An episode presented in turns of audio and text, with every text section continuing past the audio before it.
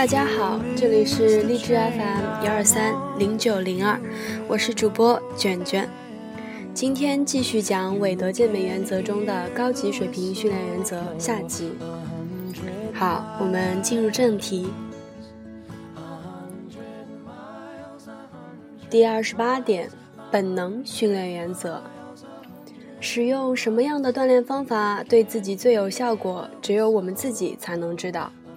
事实证明，所有健美运动员都必须了解最合适自己的训练课程应该有多少动作组成，应该安排多少组数和次数，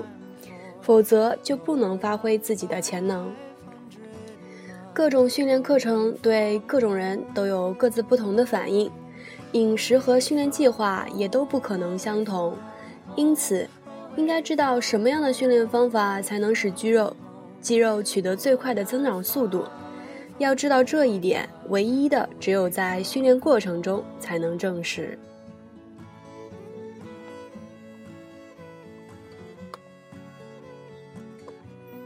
那么第二十九点呢，是折中训练原则，把大块的肌肉发展和肌肉孤立孤立训练结合的一种特殊的训练课程，这就是折中训练。这种训练技术就是把你感到最有效的动作和一般的训练原则贯穿在训练计划中，并与本能训练原则结合起来，使力量、形体和肌肉块增强到最大的强度。那么折中训练原则呢，适用于平时训练周期的调整训练。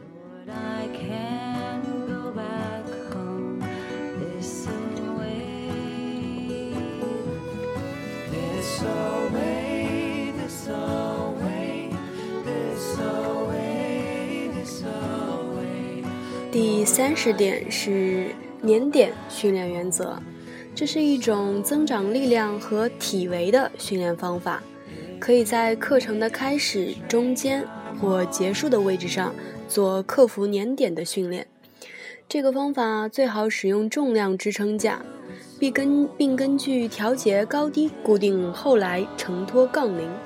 训练中采用更大的重量对局部进行锻炼。可以大大增强韧带、肌腱和其他结缔组织，从而迅速增强力量。比如说，采用徒手练颈后引体向上，你可能每次都会拉至颈后触及单杠，可如果在腰间加上约二十五公斤的重量，就可能只拉上一半的高度。造成这种现象的原因呢，主要是徒手引体向上，从开始到结束，整个上拉过程都不能出现粘点，所以对肌肉的增长效果不大。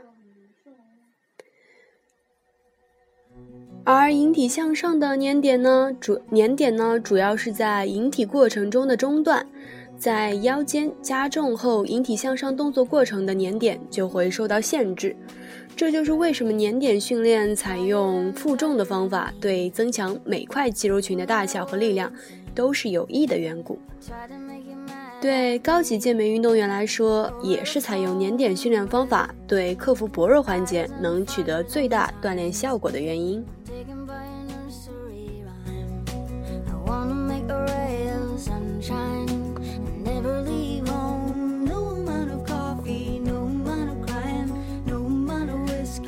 那么第三十一点呢是快速原则。一般健美训练中的组数和次数使用要求严格掌握要点，使局部肌肉完全感到收缩，才能达到最好的训练效果。那么对于一个渴望获得冠军体型者来说，这也是获得优美体型、增长肌肉块和力量的最好方法。然而，训练的数以千计的健美运动员的经验还证明。采用大重量训练是增长维度的好方法，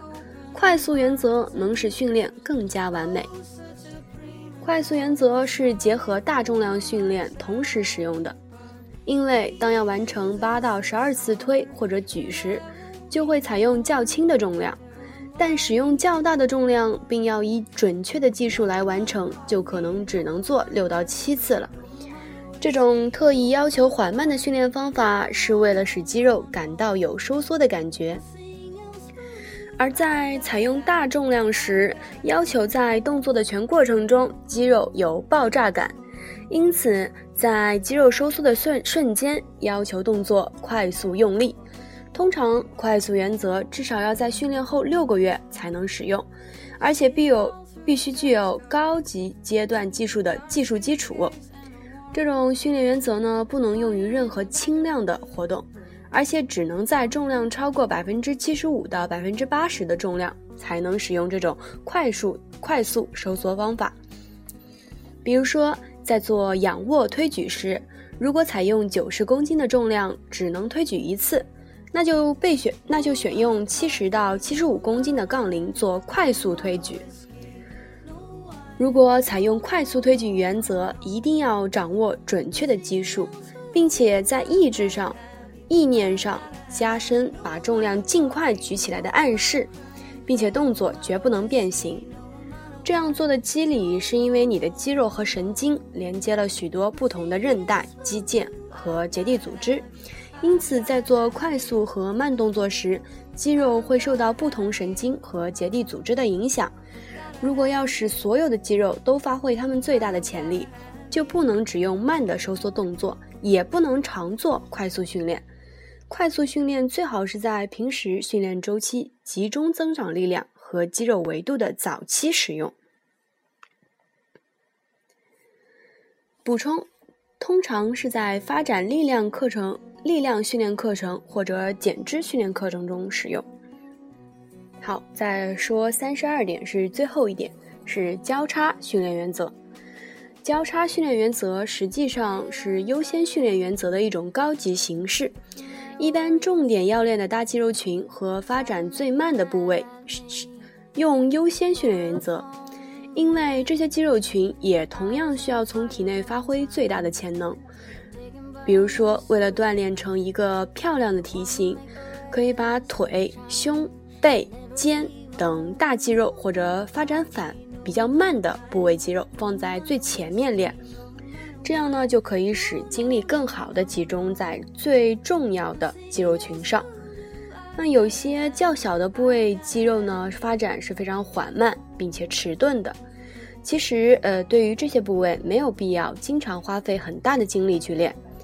交叉训练法呢，就是把这些较小、发展较慢的部位穿插在较大的肌肉群中训练，或者贯穿在主要的大肌肉群中锻炼。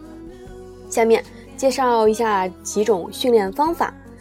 其中，呃，前臂、颈后、颈部、小腿和斜方肌，这些呢都是采用交叉训练的方法，它是它们是比较好的后补部位。比如说，集中锻炼前臂，但现在呢主要是锻炼的是大腿。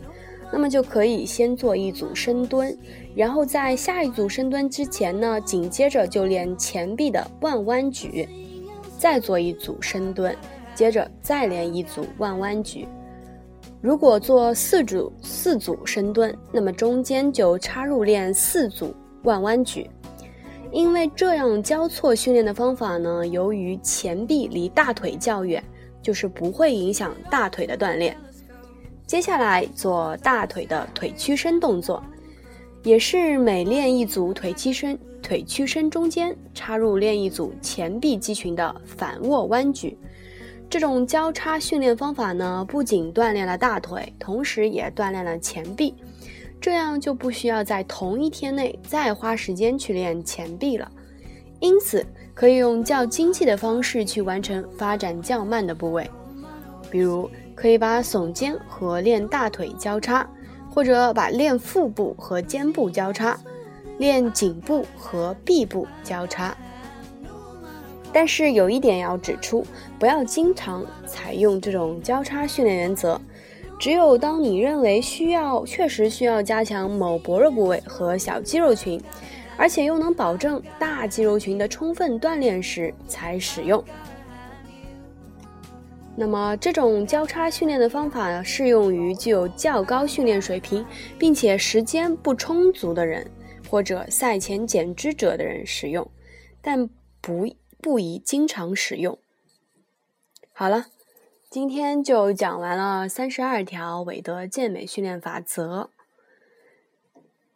那么上述呢训练原则，我们应该认真仔细的学习，并且把它们结合到自己的训练课程中去。